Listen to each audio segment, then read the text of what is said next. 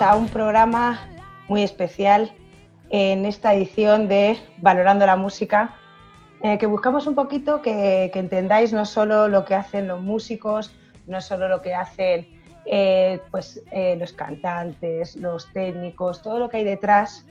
Queremos que veáis un poquito más allá y que también se entienda que la música no es solo subirse a un escenario y tocar, sino que lleva mucho trabajo detrás, muchos sufridores como son las parejas, que también están detrás de cada músico y de cada cantante, y también pues entender también en varios programas que vamos a ir haciendo qué, qué es lo que siente un fan, qué, por, qué, por qué hace lo que hace.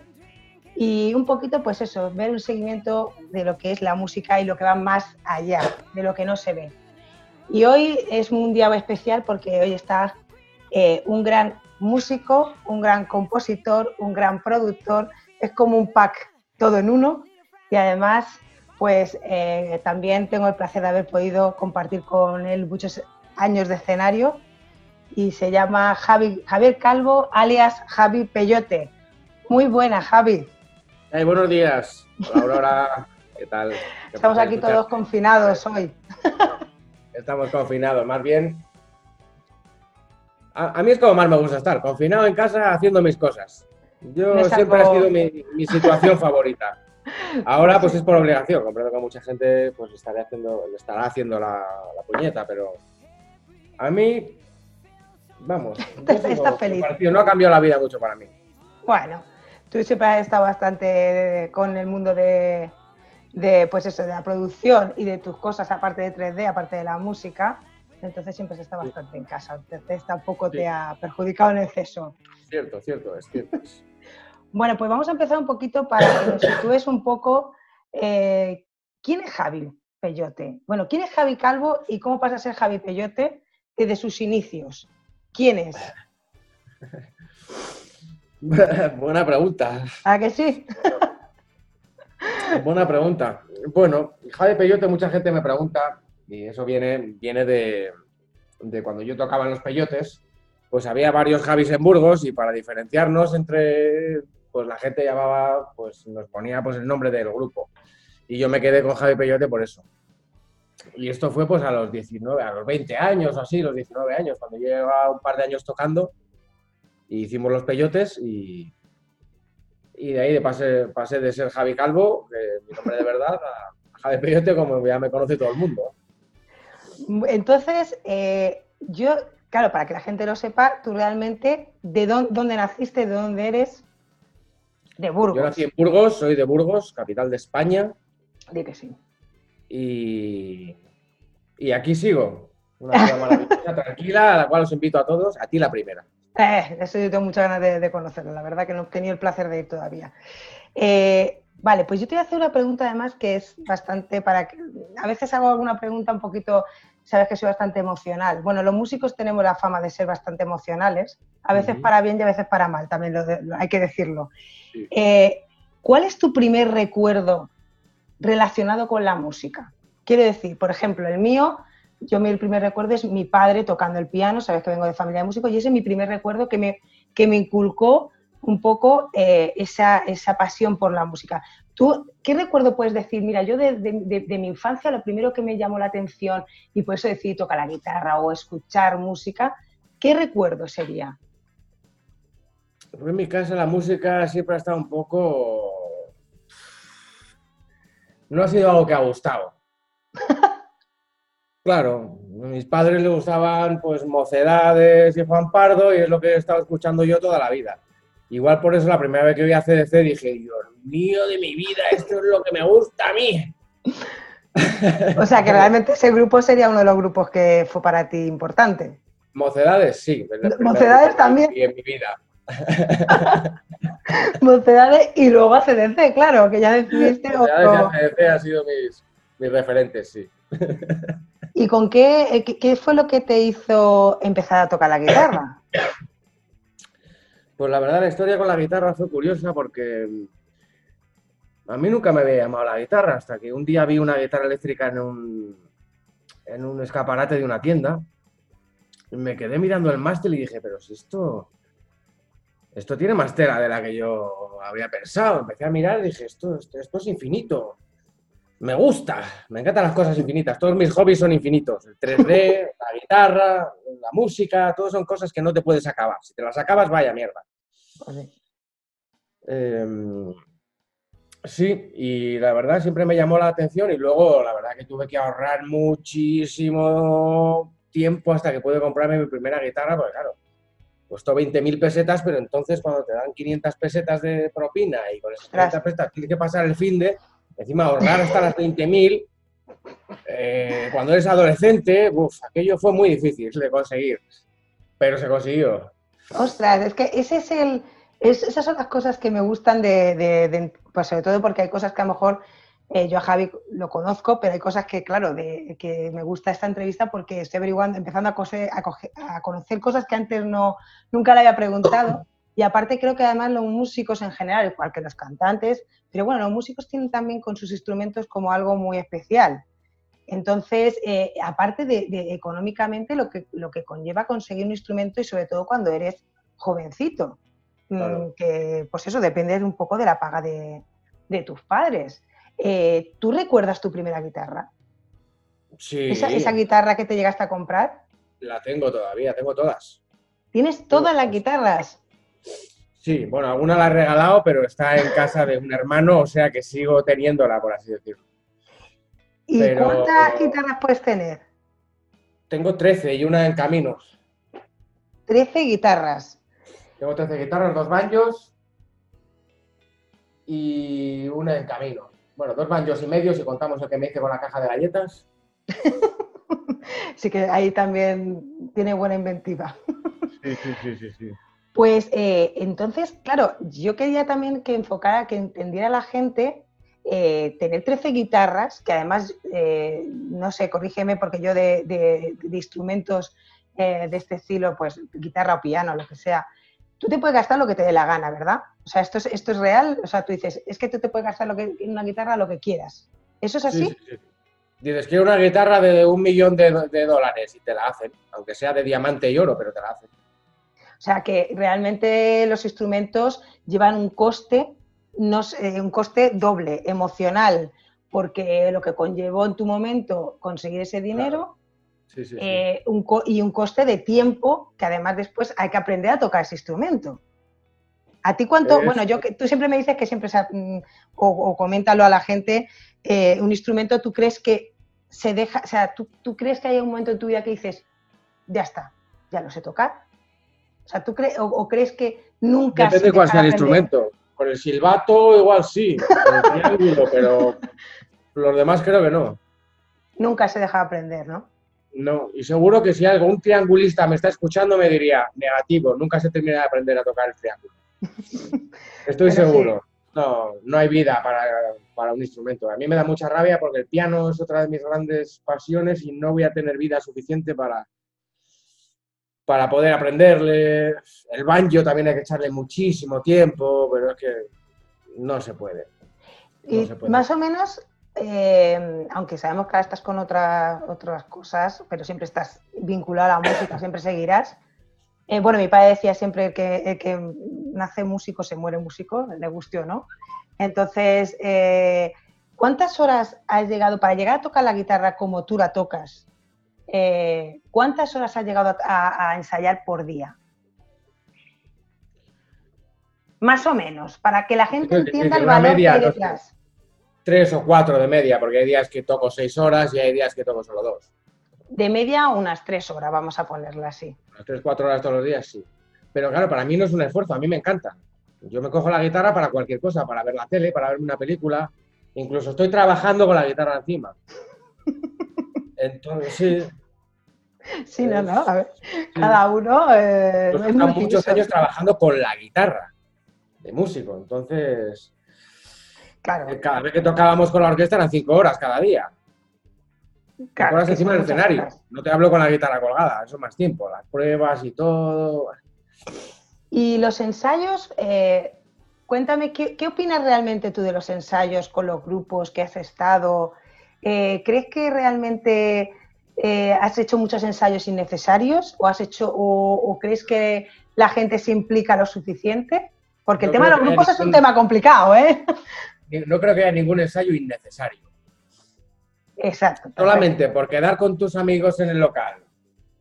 A pasar dos horas con unas latas de cas de naranja, eh, merece la pena ya. Pues sí, sí. Merece la pena salirte del trabajo, salirte de los problemas que tengas en la cabeza, en la casa, en la familia, en todo, y juntarte con los amigos a hacer ruido ahí a todo volumen. Eso simplemente merece la pena. Aunque no se, aunque no salga nada de ese ensayo, ya merece la pena solamente por, tener esa, escape, esa vía de escape, ¿no? De, poder ensayar con los amigos. Eso es porque también la música, Muchas veces, alguna vez, esta, esta pregunta además te la hago porque un caso que me a nivel personal y ¿tú, has tenido que tocar mucho cosas que no te han gustado, porque eso eh, para los músicos es buena, ¿eh? los músicos, la gente que, en general, porque los músicos yo creo, músicos, bueno, no, no significa que nos esté oyendo que los que no son músicos no sean emocionales. Cuidado que la gente que, que escucha esa música tiene que ser emocional y tiene que sentirla, no es eso. Eh, es porque a veces eh, mm, sí que es verdad que, cuando uno no siente algo que está haciendo, sea la música, sea cualquier cosa que hagas de tu día a día o tu trabajo diario, creo que no das lo mejor de ti. Entonces, eh, sí que a mí me ha pasado. Yo creo que mm, difícil es que algún músico o cantante no haya cantado o haya tocado algo que no te guste realmente. ¿A ti eso te ha pasado mucho? Sí, sí, sí. Normalmente. Normalmente. O sea, es bastante común. Normalmente, sí. O sea, es imposible que todo lo que toques te guste. A no ser que seas un tío con una mente súper abierta. Eh, por ejemplo, yo he estado 13 años haciendo verbenas. 13, 14. Y ahí tenía que tocar muchas cosas que realmente no me gustaba la canción pero llega un momento que es el trabajo. El trabajo, pues muchas veces no te está gustando, pero si el sitio es agradable, la gente está bien, tus compañeros están guay, pues por lo menos es más, es más agradable. Entonces yo al fin y al cabo que no me gustaba la canción, pues yo solamente pienso, aquí es sol y ahí es la. Que me gustan sol y la, y ya está. Y lo estoy haciendo con estos compañeros que le miraba, el otro me sonríe y digo, merece la pena aunque sea hacer esto. Claro, eso Sobre todo, llega un momento en el que puedes decir siempre, mira, esto es horrible, pero cada compás me sale a tres pesetas, así que venga, a comerme todo lo compás. Claro. Ahí ya entra la otra, la otra valoración, que la Eso es, depende de cada uno. depende cómo, cómo, vaya, te motivan más. depende cómo vayas económicamente, te motivan más. Eh, y que realmente eh, tú has llegado a sacar amistades de la música grandes amistades. Amistades, sí, grandísimas. Mm, grandísimas. Mm. Ahora mismo, por ejemplo, estoy hablando con una de ellas. sí, eso es verdad, el brother, el brother. Eh, porque yo la música em, aporta muchas cosas, a veces tiene muchas carencias porque no vamos a ser, vamos a ser realistas. Y también que em, una de las intenciones de este programa eh, y de estos los episodios que iremos haciendo es que se vea la parte que no se ve la parte, porque hay una parte muy bonita que es la que tú te subes al escenario, incluso aunque hayas tenido un poco de mal día, a veces te compensa y das ahí todo lo que puedes y te, hasta te animas. Eh, pero hay otras veces, por ejemplo, eh, ¿tú has sido líder de algún grupo? O sea, ¿tú has, ¿tú has montado alguna vez un grupo tuyo? Que tú mm. digas, yo lo lidero. ¿O siempre ha sido liderado? Vamos a, por decirlo, tú me entiendes lo que nos referimos liderado a alguien que se encarga de, lo, de buscar los bolos, porque también es eso. Siempre ha sido grupos de amigos que decimos, ¿qué? ¿Hacemos un grupo y hacemos estas canciones que nos encantan? ¡Sí! o sea, que, realmente no, has tenido nunca esa cosa de, decir, voy a montar algo, pero en plan de yo busco los... Yo soy el que maneja un poco... Javi Peyote Trío Ahí, bueno, ahí sí. Ahí, liderada, podría ser. No, me gusta decirlo porque para mí el que lidera es el baterista.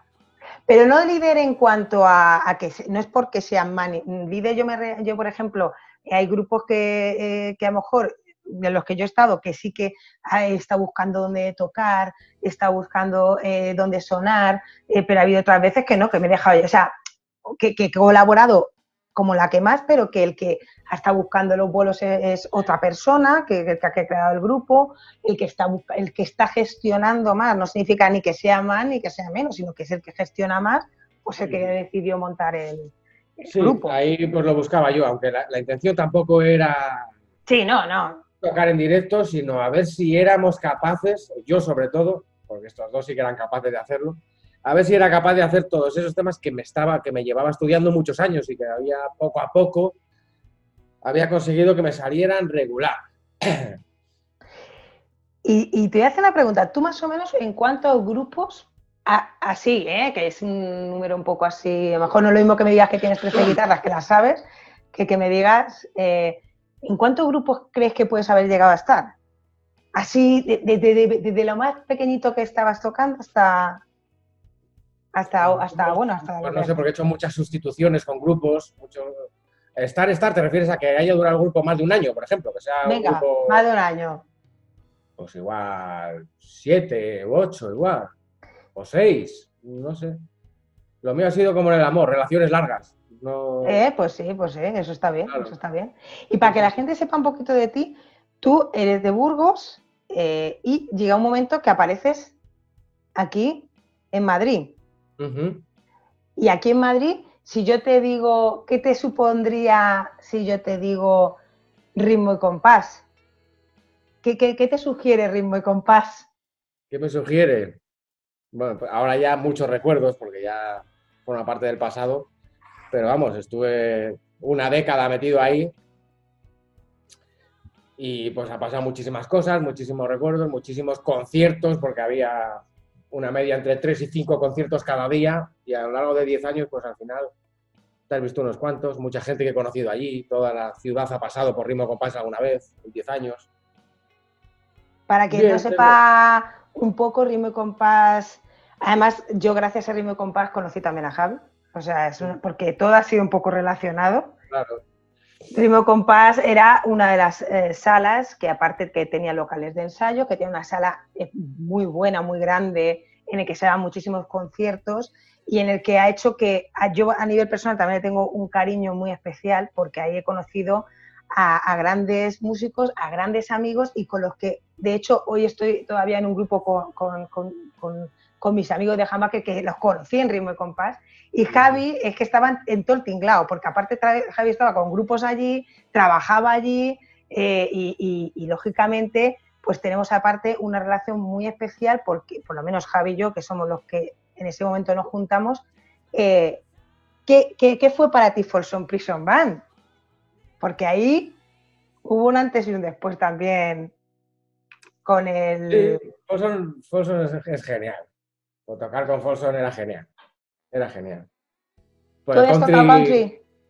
No, no, siempre había sido muy blusero, me gustaba el funky, el metal, el metal extremo, las baladas de jazz, eh, cosas muy variopintas, la verdad con estos inicios que me gustaban mocedades y ACDG, pues te puedes imaginar cómo ha evolucionado esto.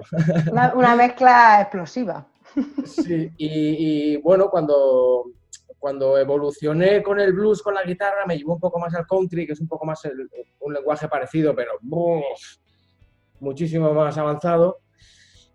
Eh, pues empecé a hacer los temas de, estos de bluegrass y ahí fue la época, yo creo, que conocí a Folsom Prison, que tenían otro bajista, un steel guitar, otro guitarrista, y, y entré, al principio entré de telonero, porque como solo como tocaba media horita, porque los temas pues duran dos minutos y medio, entonces, joder, si haces 10 temas, siguen siendo 22 minutos, es que no llegas. entonces digo, tengo el repertorio perfecto para ser telonero, así que salí antes de los Folsom y luego siempre me invitaban a tocar en alguna y pues como había muy buena relación con ellos, pues un día pues me dijo, me dijo Dani, oye, que vamos a necesitar un guitarrista, ¿te apuntas? Y dije, pues vamos a intentarlo. Y la verdad que nos lo pasamos muy bien, fue genial, tengo muy buen recuerdo. Y vamos, y todavía sigo en contacto con ellos y de hecho creo que me han dicho que para Diciembre. Igual, eh. porque no lo puedo decir. No, pero hay fecha por ahí de algo, así. Lo soltamos. Eso ya está. Hay fecha por ahí de algo para dentro de un tiempo, una fiesta grande que van a hacer Folsom Prison, pero no puedo decir nada. Nada, ya se irá diciendo. No voy a decir nada, que el cantante es muy grande y muy fuerte. Sí, y nos puede partir la cara, sí. No porque lo que nos quiere, pero si no, nos la partía igual. Bueno, yo eh, eh, quería también eh, hacerte un poquito, bueno, hacer una pregunta para que también la gente entienda un poco la, la inversión general. ¿Tú crees que a lo largo de tu vida musical el tiempo que has invertido con lo que se te ha pagado está compensado? No, no.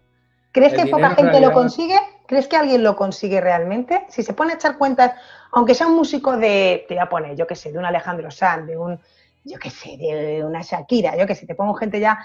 ¿Tú crees que son algún músico, si echa cuentas de las horas, de lo que ha invertido en las guitarras, en las cuerdas, porque yo creo que también, oye, que las cuerdas se rompen mucho, o que, o que la, hay que comprar cuerdas, ¿eh? Aunque no se rompan, hay que cambiarlas. hay que cambiarlas. cambio. Claro, entonces es un o sea, eh, horas, primero aprender el instrumento, que ya tiene su miga. Primero aprender que nunca vas a terminar. Eso. Siempre va a costar dinero. por lo menos para poder, eh, poder tocar. Luego, el tiempo que inviertes, porque creo que eh, esa parte también de un ensayo, aunque está claro, como hemos comentado, que nunca está de más, y que te vas a reunir, pero si nos ponemos fríamente a pensar eh, en lo que la gasolina que te gastas para al ensayo, si tienes la suerte de que no tienes que pagar local, perfecto, pero lo dudo. Entonces, normalmente tienes que pagar el local. Entonces, cuando tú terminas una actuación, yo no te voy a hablar de una actuación en concreto, te voy a hablar a lo largo de tu vida porque creo que es más fácil de que la gente lo, lo vea. Es decir, tú has invertido en aprender a tocar la guitarra en horas en aprender a tocar la, guitarra o me da igual el instrumento que sea. y me da igual porque tú también además eres, o sea, también has hecho producciones, o, sea que todo ese tiempo, ¿tú crees que a lo largo de tu carrera se ha compensado? No, yo creo que no. Directamente porque el tiempo es muchísimo más valioso que el dinero. Entonces, por mucho dinero que te den, hombre, si el guitarrista de Alejandro Sanz se tira toda la vida con él, pues puede ser que al final diga, hostia, es que me he forrado, tengo 17 mansiones en Miami. Entonces, pues igual a ese señor sí que la se le da cuenta, pero a los demás cuando vas a tocar y después de tocar te repartes la pasta y te dan 40 euros, o sea, yo por lo menos no voy, no voy por 40 euros a ningún sitio. Eh, te voy a hacer una pregunta que a lo mejor... Eh, Espera, que, ha quedado fatal esto, no voy a 40 euros por a ningún sitio, pero voy gratis a cualquier otro lado sí me va a merecer la pena, ¿sabes? Aunque me tenga que llevar mi equipo de 2 millones de pesetas, me tenga que llevar todo hasta un pueblo Zaragoza. Lo que pasa es que ya llega un momento en el que uno ya tiene una edad que ya no le apetece irse a un pueblo Zaragoza. Un saludo a todas las personas Zaragoza. que no por, por eso. No, eh, entonces, claro, llega un momento que lo que te, volvemos a lo mismo, a lo que realmente te compensa es el lado emocional, es porque a lo mejor hay algo más que te compensa hacer eso, no es económicamente. Eso es. Tú tienes lo, ideal sería que, Tienes un proyecto con una gente, con unos amigos y que llevas tres años en el local y llega un momento en el que te apetece enseñar tu proyecto. Entonces te vas a un sitio que te dan 40 euros, pues, pues mira, pues igual, pues cenas y, tienes para la gasolina. Pero vamos, no, no es por los 40 euros por lo que uno se coge todo su equipo y se va, se hace 300 kilómetros de ida de día y 300 de vuelta de noche. No es por eso. Esa es la parte que no se ve claro. Esa es la parte que, no se ve, que es verdad que es la, difícil y, la que, la que realmente hace que muchos músicos pues no puedan vivir realmente eh, de, lo que, de lo que más le apasiona, que en este caso pues si es músico, cantante o lo que esté relacionado, porque puede ser un técnico de sonido, ¿eh? O sea, no estamos hablando solo de, mundo de, la música, de, lo que son propiamente dicho los músicos que tocan.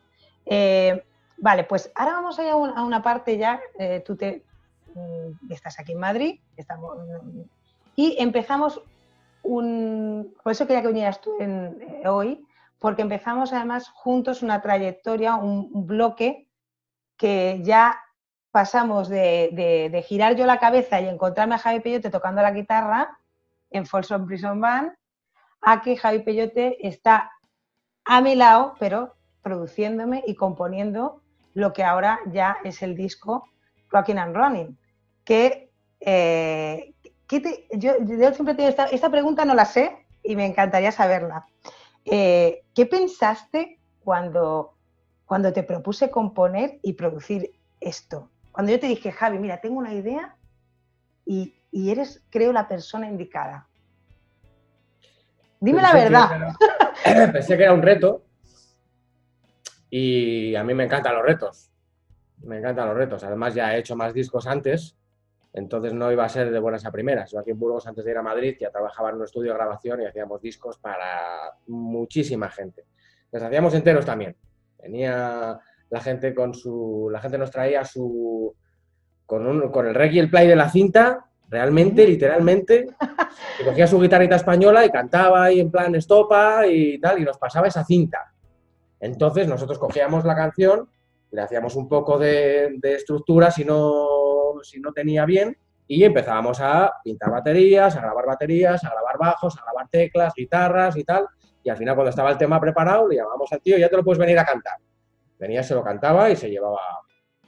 Ese se lo enseñaba a otros amigos suyos que también tocaban la guitarrita y decían, coño, yo también quiero. Se grababan, nos lo daban. Entonces, o sea, que tú has vivido el proceso de grabación de, de, cuando se empezaba pues eh, cuando estabas en el estudio de Burgos, eh, no sé cuántos años podrías tener tú en esa época. O sea, más o menos... 21, 22, 23, 24... O sea, ha vivido todo un... No, no, no, ya era más mayor, ya era más mayor. Ya era músico de estudio, yo creo que 20, 27, 28, 29 y 30. Porque con 30 me fui a Madrid. Ah, tú viniste a Madrid con 30. Sí, el 1 de enero del 2003. Fíjate. Llegué ahí. Pues eh, claro, entonces tú has vivido también a nivel musical, no solo como músico que toca la guitarra y que también tocas el piano, que también te he visto yo, eh, has vivido eh, lo que es una grabación y cómo ha ido evolucionando todo lo que es pues grabar desde con la cinta de caseo o ese proceso que antes era totalmente diferente, ahora con la tecnología que hay, que ya cada vez la gente lo hace también incluso con programas en su casa, lógicamente los que son, los que llevan estudiando muchos años, mm, pues hombre, cada uno hace lo que puede y dentro de sus medios, pero tú has vivido un poco ese, esa evolución de la, de la música, ¿no? Sí, sí, Y volviendo a la pregunta que me habías hecho, cuando me propusiste hacer el disco, al ser de blues, soul, este rollo, yo siempre, como es lo que he hecho toda mi vida, siempre cuando cojo la guitarra siempre me salen cosas de esas. Y siempre digo, ¡ah, qué chulo esto! Qué pena no poder usarlo para nada. Entonces, todas esas cositas que tenía yo ahí en la cabeza, sabía que podría ordenarlas de alguna forma para conseguir hacer un disco, pero lo complicado era que no fuera repetitivo, por así decirlo, porque un disco de blues no puedes hacer 12 blueses. Mm o 12 rhythm blues, o 12 rock and rolls iguales. Habría, había que tocar, intentar tocar todos los palos posibles. Un poquito de sol, un poquito de blues, un poquito de rhythm blues, un rock and roll, un tal, tal, para que no se parecieran las canciones. Entonces eso fue realmente el reto. Eh, y cuando, por ejemplo, la primera canción, para que la gente, eh, a veces he puesto algo en el, en el blog de la, de la web, pero para que la gente si nunca lo ha, no lo ha leído o no, lo sabe. ¿Cuál fue la primera canción que compusiste? ¿En mi vida? No, en el disco. y en tu vida también, es buena pregunta también. contéstame las dos. alguna para el primer grupo con el que estuve. ¿Pero con letra y todo?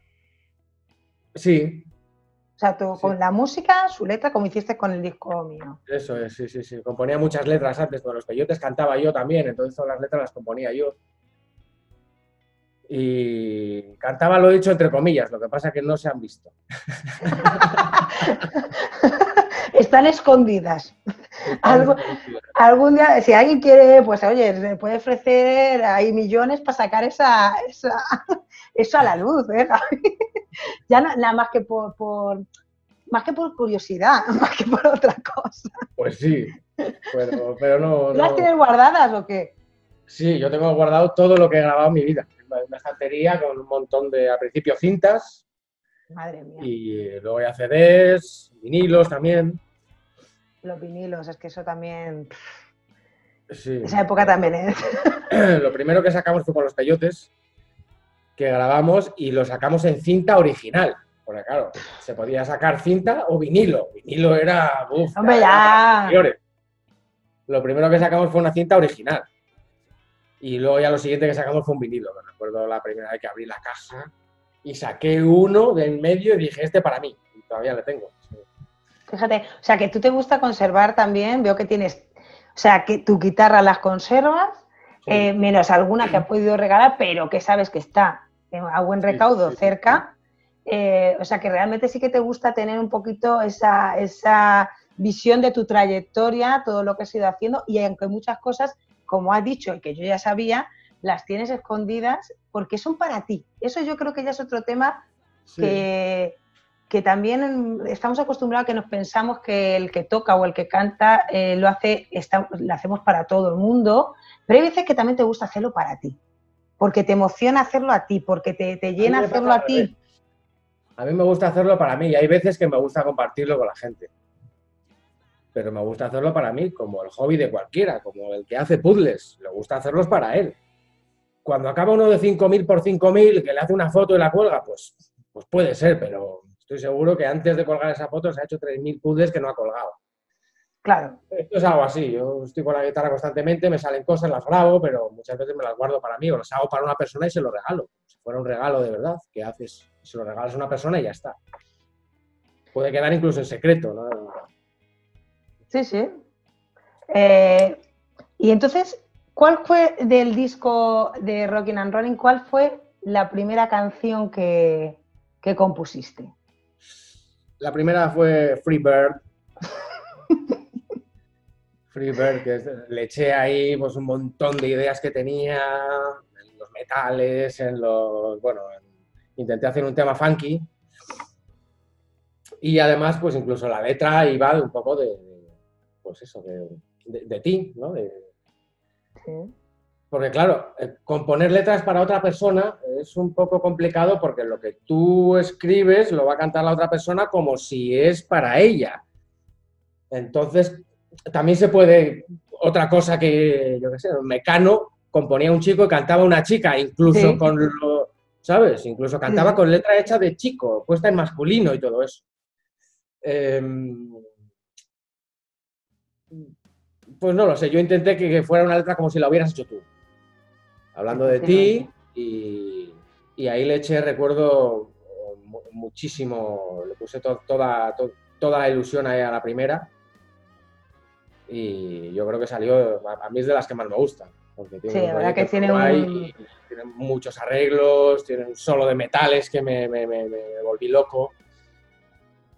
Toda la sección, bueno, tiene muchísimos instrumentos para grabarlos todos. Eh, mucha gente me preguntaba que eh, también quería que tú lo, corroboraras un poco, eh, porque claro, mucha gente me decía, Aurora, es que, claro, ¿por qué en inglés?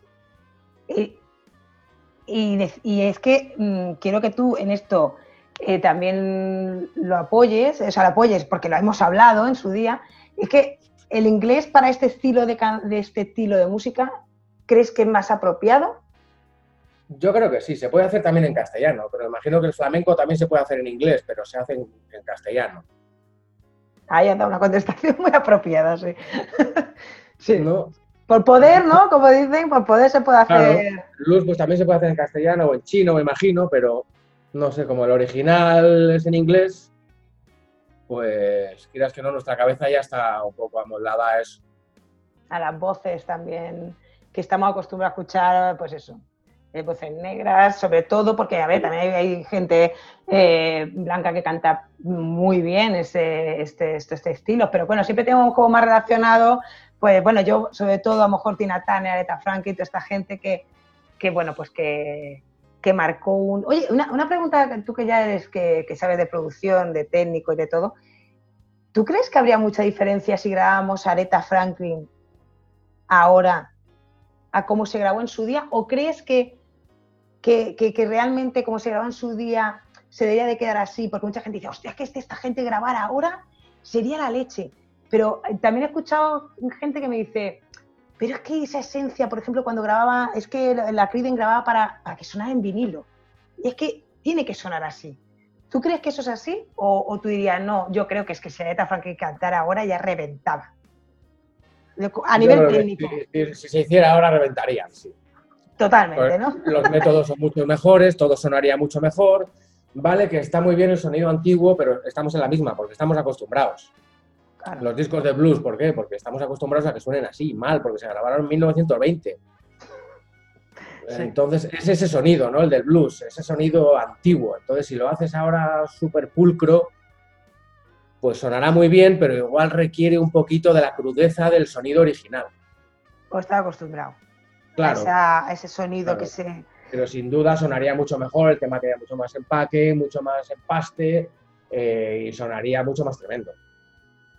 ¿Crees que, que a veces la producción, o sea, la producción de un disco, porque claro, la gente, eh, eh, vamos a situarlas, una cosa es la composición, tú compones una letra, eh, la música, la, haces y luego se tiene que producir, masterizar y todo este tema. Entonces, para que eso suene pues más, más compacto, más, que suene como tiene que sonar. Pero, ¿tú crees que, porque claro, muchas veces decimos, es que claro, esta gente, pues nos estamos hablando de niveles altos, tiene una inversión muy alta. ¿Tú crees que eh, que con una inversión pequeñita se puede conseguir mucho sonido con la tecnología que hay hoy?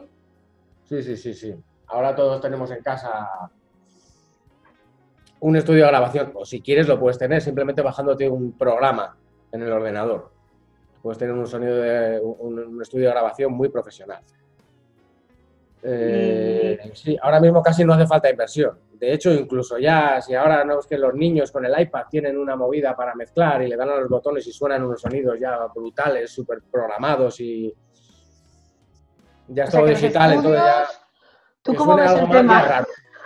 El tema de los estudios, ¿cómo, tú, ¿cómo lo ves tú desde fuera? O sea, que tú que has trabajado en un estudio en su momento, eh, ¿cómo está, como la evolución que está habiendo, tanto los estudios como las discográficas, ¿crees que, que, que, que van a tener que evolucionar de otra manera? porque ya, como estamos diciendo, y nosotros somos una generación que estamos como si dijéramos entre media, pero la que joven que viene detrás, eh, claro, tecnologías que no veas. Mira, espero que la tecnología siga avanzando y la discográfica siga desapareciendo. Porque así cada uno. Sido muy sincero. Sí, sí, sí, sí, sí, sí, sí, Cada uno, claro. La discográfica lo único que ha hecho ha sido destrozar la evolución musical para sacarse dinero. La evolución llevaba, vamos, cualquiera que haya estudiado música o evolución sabe que empezó con, en el paleolítico con dos tíos, con dos piedras eh, y dos palos, haciendo un ritmo tribal. Y, fue evolucionando todo a lo largo de los años. Eh, la música clásica se fue descubriendo, 1800 obras para 80 instrumentistas, obras de una hora y media, en 1900 llega todo ese conocimiento, pero eh, llevado a la improvisación, el jazz, y de repente llega la industria musical y ya no se hace todo eso que se estaba evolucionando, se lleva más al pop, al sonido hacia la gente, ¿no? hacia la, al pop, hacia la población, vamos. Eh. Entonces empiezan a hacer cosas ya muy sencillas, con sonidos muy audibles, ejercicios que llamo yo, porque al lado de una obra de una hora y media que la tocan 80 instrumentos, las canciones que hacemos nosotros de tres minutos de estribillo, estrofa, estribillo, estrofa y se acaba, es un ejercicio.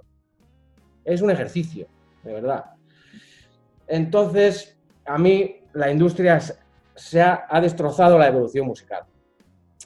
Y ahora, gracias a Dios, como todo el mundo se puede hacer sus cosas, pues la industria pues está desapareciendo la gente dirá, es que sin la industria no tendríamos discos. Pues yo creo que no, porque cada uno sería el suyo. Hombre, de, no estaría manipulado por el gusto de la discográfica, que yo comprendo que como es tu negocio y tú pones tu dinero, tú quieres que el producto salga de una forma para poder recuperar tu dinero. Es un negocio, yo lo entiendo perfectamente. Pero le, le está escapando al músico su creatividad o su, forma de hacer las cosas porque las tiene que hacer como tú quieres porque eres su jefe porque le pagas.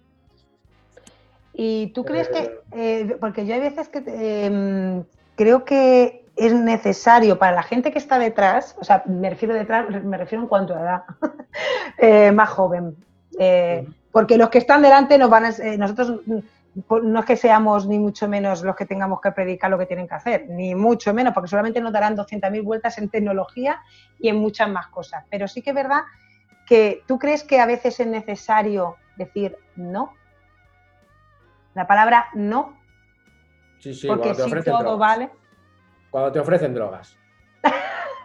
Esa, esa, esa. Además, hay muy mala fama en cuanto a este tema también. O sea que. Efectivamente, hay muy mala fama. No sé por qué. Sí, sí. No sé por qué, pero hay muy mala fama. Entonces, eso por un lado. Aparte, eh, eh, eh, que ya también son daños colaterales que, por desgracia, más de uno le han sido bastante directo. Sí, sí, sí, pero, pero aparte, el no, por ejemplo, eh, ¿crees que es necesario a veces decir, seguir, llevarte por tu intuición? O sea, ¿alguna vez te ha pasado que alguien te ha ofrecido algo y tú decías, hostia, pues está guay, pero es que me dice, hay algo en mí que no me está cuadrando esto? No. Y luego al final hace un chascazo y tú dices, menos mal, madre mía, qué, qué intuición Sí, he tenido. La música va todo mucho por sensaciones también. Y las personas también. Entonces hay veces que hay personas que no te dan buenas sensaciones.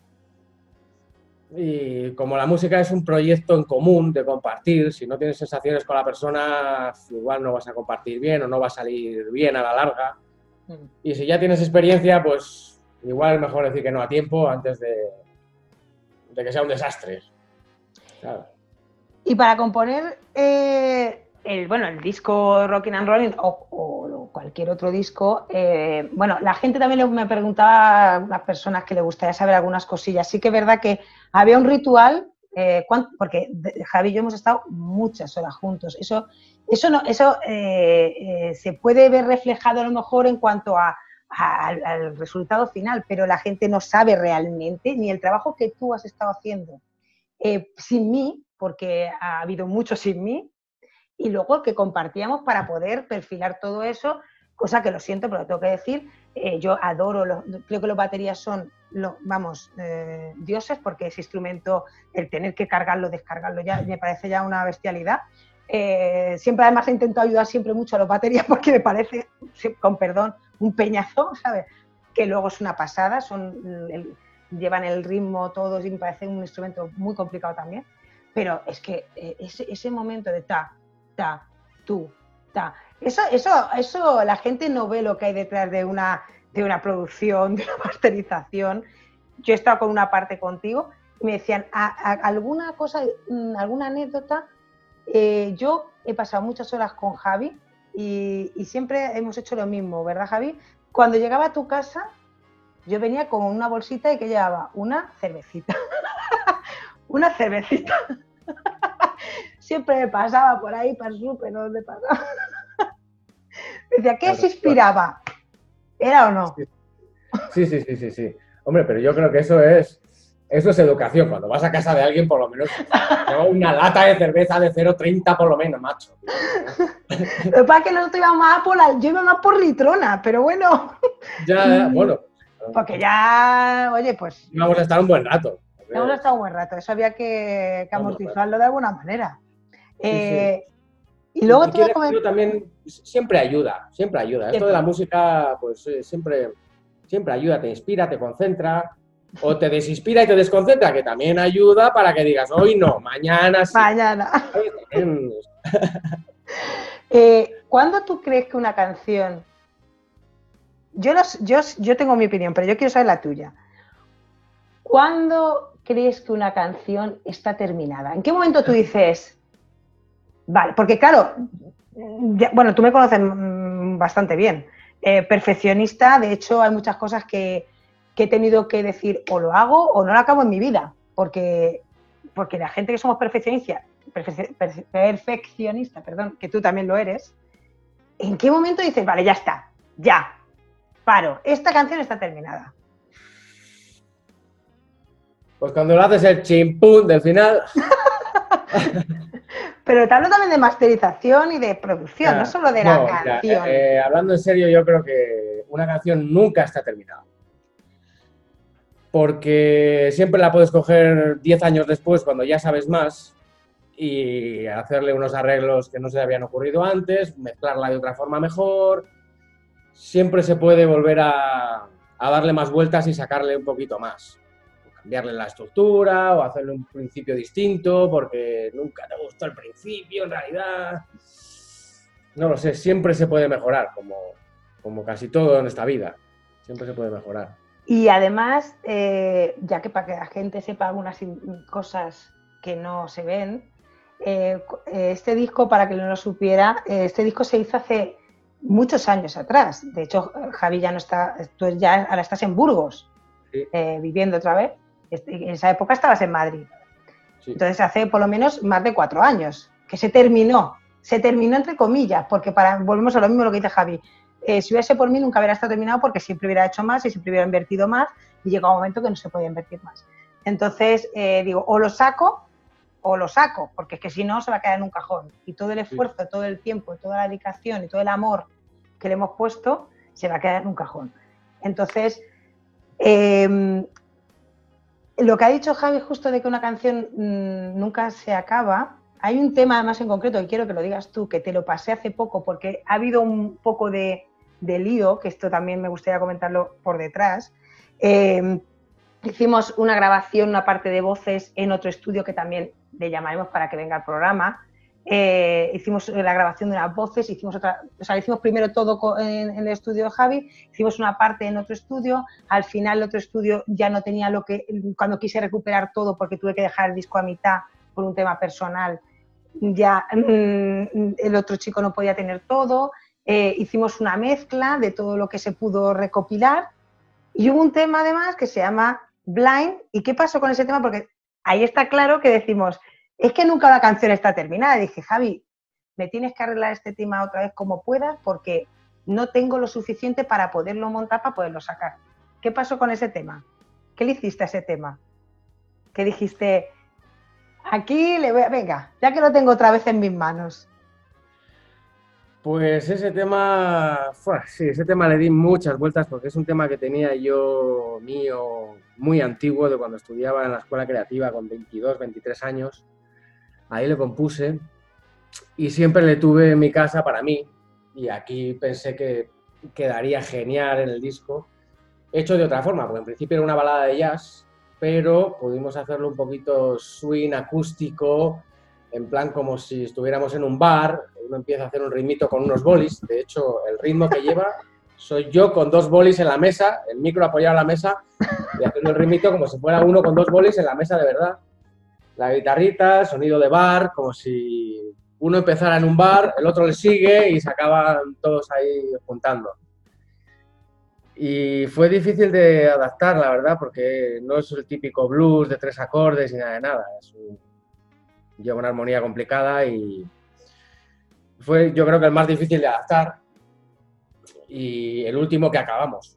Sí. Me quedaban cuatro cositas por ahí que terminar del tema y al final fue el último. Pero la verdad es de los más bonitos, yo creo.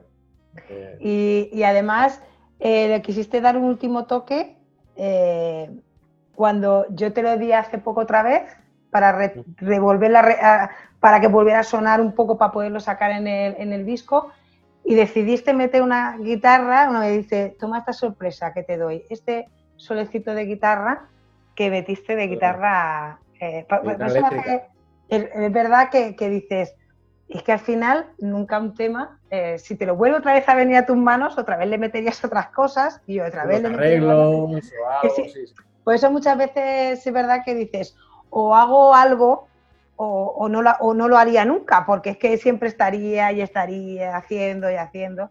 Y es verdad, estoy de acuerdo contigo. Yo, yo personalmente, por lo menos, creo que para, para mí, corrígeme si, si me equivoco, cuando escucho un tema que aunque está claro que lo pueda recuperar 200.000 millones de veces y hacerle mil cosas diferentes, pero cuando tú escuchas un tema y termina y se te escapa esa sonrisa que no estás ni pensándola, se te escapa.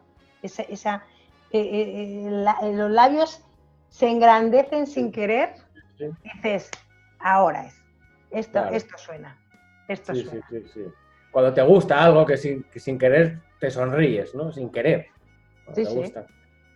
Me, me, gusta mucho además que comentar lo del blind porque siempre lo he querido contar y me ha gustado que lo contaras tú lo de los bolis porque me pareció buenísimo en su momento.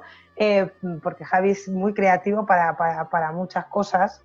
Eh, ¿Cuál, solo del disco, eh, para ir terminando, te voy a preguntar, me quedan dos preguntas. Una, ¿cuál fue la canción que se te resistía? O sea, que dije, macho, ostras, es que me está costando, se me está cruzando.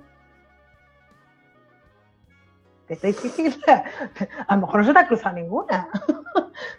No, cruzarse no, porque. Hombre, tú ten en cuenta que en principio vienen todas cruzadas. ¿Sabes? Y hay que ir desenmarañándolas.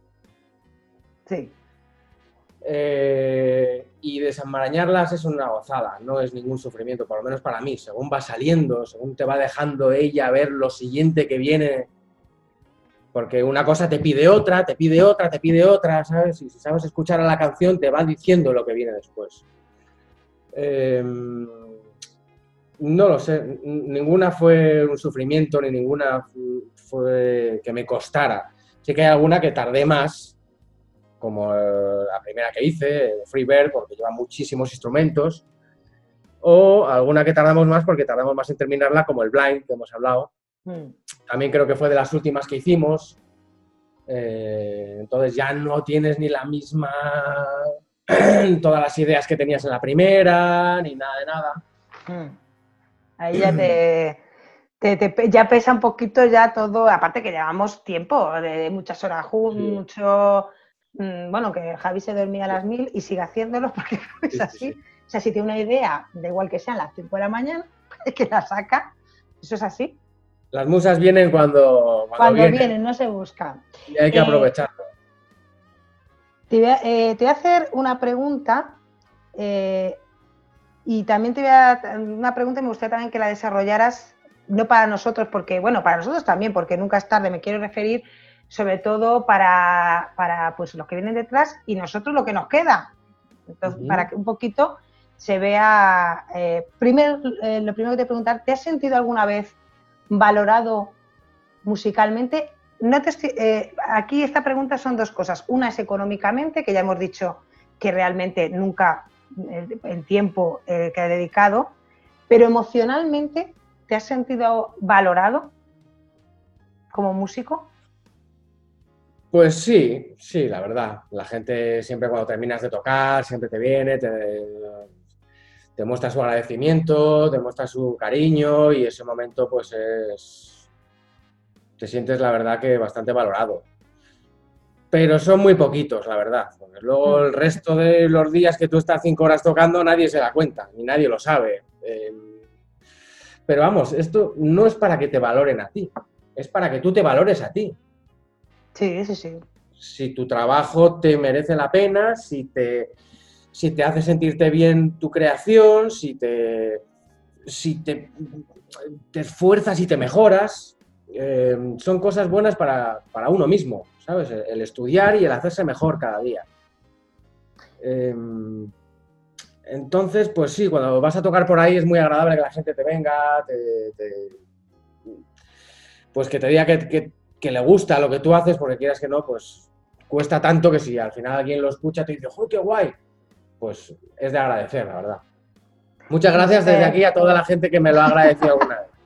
Hombre, tú sabes que yo te agradezco siempre. Pero cagamos. Vamos. Eh, y yo te, te, voy a hacer ya la última y terminamos. Eh, ¿Qué crees que debería cambiar en la música para que la gente eh, pueda vivir de eso, que pueda vivir de eso y se sienta valorada en su conjunto, no solo emocionalmente en un momento determinado, sino económicamente. ¿Qué crees que debería de cambiar? ¿Debería de cambiar algo o, crees que, es, que esto es un proceso que va suelto? Madre del amor, hermoso. esta es la pregunta más clave y difícil, yo creo. A mi gusto, como estudioso de la música, pero que no es el, el gusto de la persona normal, lo que debería de cambiar son las, es, todo. La, música es un, es, un, es un lenguaje. El lenguaje tiene una comunicación, desde el que emite hasta el que recibe. Entonces, si el que emite está coaccionado por la industria, emite lo que no quiere. Y si el que recibe también está cocinado por la industria porque solo ha escuchado lo que la industria produce, está coaccionado, porque solo sabe una parte de la música y además una parte que no es verdad. Eh, entonces debería cambiar todo. Debería cambiar desde la música que se emite hasta la idea del emisor, o, que el emisor sea libre de emitir lo que quiere, hasta, por supuesto, el conocimiento del receptor. Porque si todo el mundo supiera música, te aseguro que muchas de las músicas que ahora no existirían, porque nadie las escucharía, diría, esto es una mierda. ¿Tú crees que eres no, música, que no tiene por qué saber música la gente, no tiene por qué saber. No estoy llamando culto a la gente o que le gusta músicas horribles. Cada uno nos ha puesto un gusto, oye, ¿qué le vamos a hacer? Pero debería de cambiar todo mucho. A mi gusto, ¿eh? Pero mi a lo mejor puede ser que tú consideres que a, lo mejor está, que aunque tú tengas un gusto y te puede gustar la música que a mí no, o al revés, pero que mm, por lo que estoy entendiendo tú crees que a lo mejor, aparte que te pueda gustar o no, hay mucha parte que está manipulada que si te están inculcándote es como cuando te ponen un anuncio todo el rato, al final acabas hasta cantando una canción del anuncio que ni te gusta el anuncio ni te gusta la canción. ¿No? Un poco es eso lo que... Lo que... Claro, por gracia, por desgracia, nuestro cerebro, el respecto a la música y en casi todo, le gusta lo que ya conoce. Si tú conoces una canción, te gusta porque tu cerebro le es conocida, la vas siguiendo, la, la, la, la. Y si no la conoces, pues te cuesta más que te guste. Entonces, esa es la jugada de la industria, que te pone muchas, te pone las cosas muchas veces para que, aunque sea una mierda, te acabe gustando. O sea, que crees que en el fondo está bien esta evolución que ha habido de que la gente se pueda hacer sus discos, se pueda producir, porque da más pie a. Bueno, a lo mejor lo escucha mucha gente o no, pero por lo menos estoy tocando lo que me gusta, sin que nadie me diga nada. Sí, incluso puede ser que lo que yo siempre me ha fastidiado, que es el cambio de la evolución musical, puede ser que sea bueno porque si no hubiera habido ese cambio, igual simplemente con la música clásica y el jazz a la gente no se habría enganchado tanto con la música. Sin embargo, gracias a que ha habido ese cambio, ahora hay un montón más de estilos musicales y puede ser que... No lo sé. Eso ya cada uno depende de su gusto. Puede ser que hasta haya sido buena la industria para, para que a la gente le guste más la música, porque antes, quieras que no, eh, la música clásica estaba solo para los ricos eh, y ahora la música es para todo el mundo, absolutamente. Entonces puede ser que incluso, haya sido buenos. Pero vamos, a mí como estudioso de la música me ha fastidiado. El que ahora se componga con tres acordes, tres tíos, una canción de tres minutos, me ha fastidiado, me ha fastidiado. Sigo prefiriendo las grandes composiciones, eh, están llenas de, lenguaje, de música, de cosas avanzadas, que pues, cuando lo estudias, pues es lo que te gusta. Pues muchísimas gracias, Javi, por tu sinceridad, porque también es importante que, cada uno pueda opinar y expresarlo eh, como, libremente, no significa cada uno tiene por su experiencia una opinión y por, su, por sus vivencias. Eh, yo sabes que, bueno, que, para mí es un placer estar otro ratito contigo porque no solo eh, pues eres un gran músico, gran compositor, gran productor, sino que eres un gran amigo y que aunque estamos ahora separados, porque ahora ya no estamos en la misma ciudad, pero que siempre estamos en contacto y que vamos a seguir haciendo cosas juntos y que siempre vas a tener, lo sabes, un lado muy importante en mi corazoncito eh, para toda la vida porque has hecho ese disco que siempre he querido hacer y que siempre tenía en mente, lo has llevado a la luz y, y me has acompañado eh, de la mejor manera posible, que es con tu gran amistad y entendiendo perfectamente cómo soy y lo que quería. Muchas gracias por compartir este ratito con nosotros, por haber podido enseñar a la gente un poquito lo que, lo que hay detrás. Esperamos que, hayáis disfrutado un poco de escuchar a, una persona que realmente eh, lleva toda la vida la música y que, y que siempre tiene mucho que decir, interesante y con sus propias opiniones. Y os esperamos en, otro capítulo de aquí a poquito. Y un besito a todos y a, mucha suerte a todos y a valorar más la música, que lo que nos hace falta, sobre todo a todos los que estamos relacionados con la música, incluso a los que la escucháis.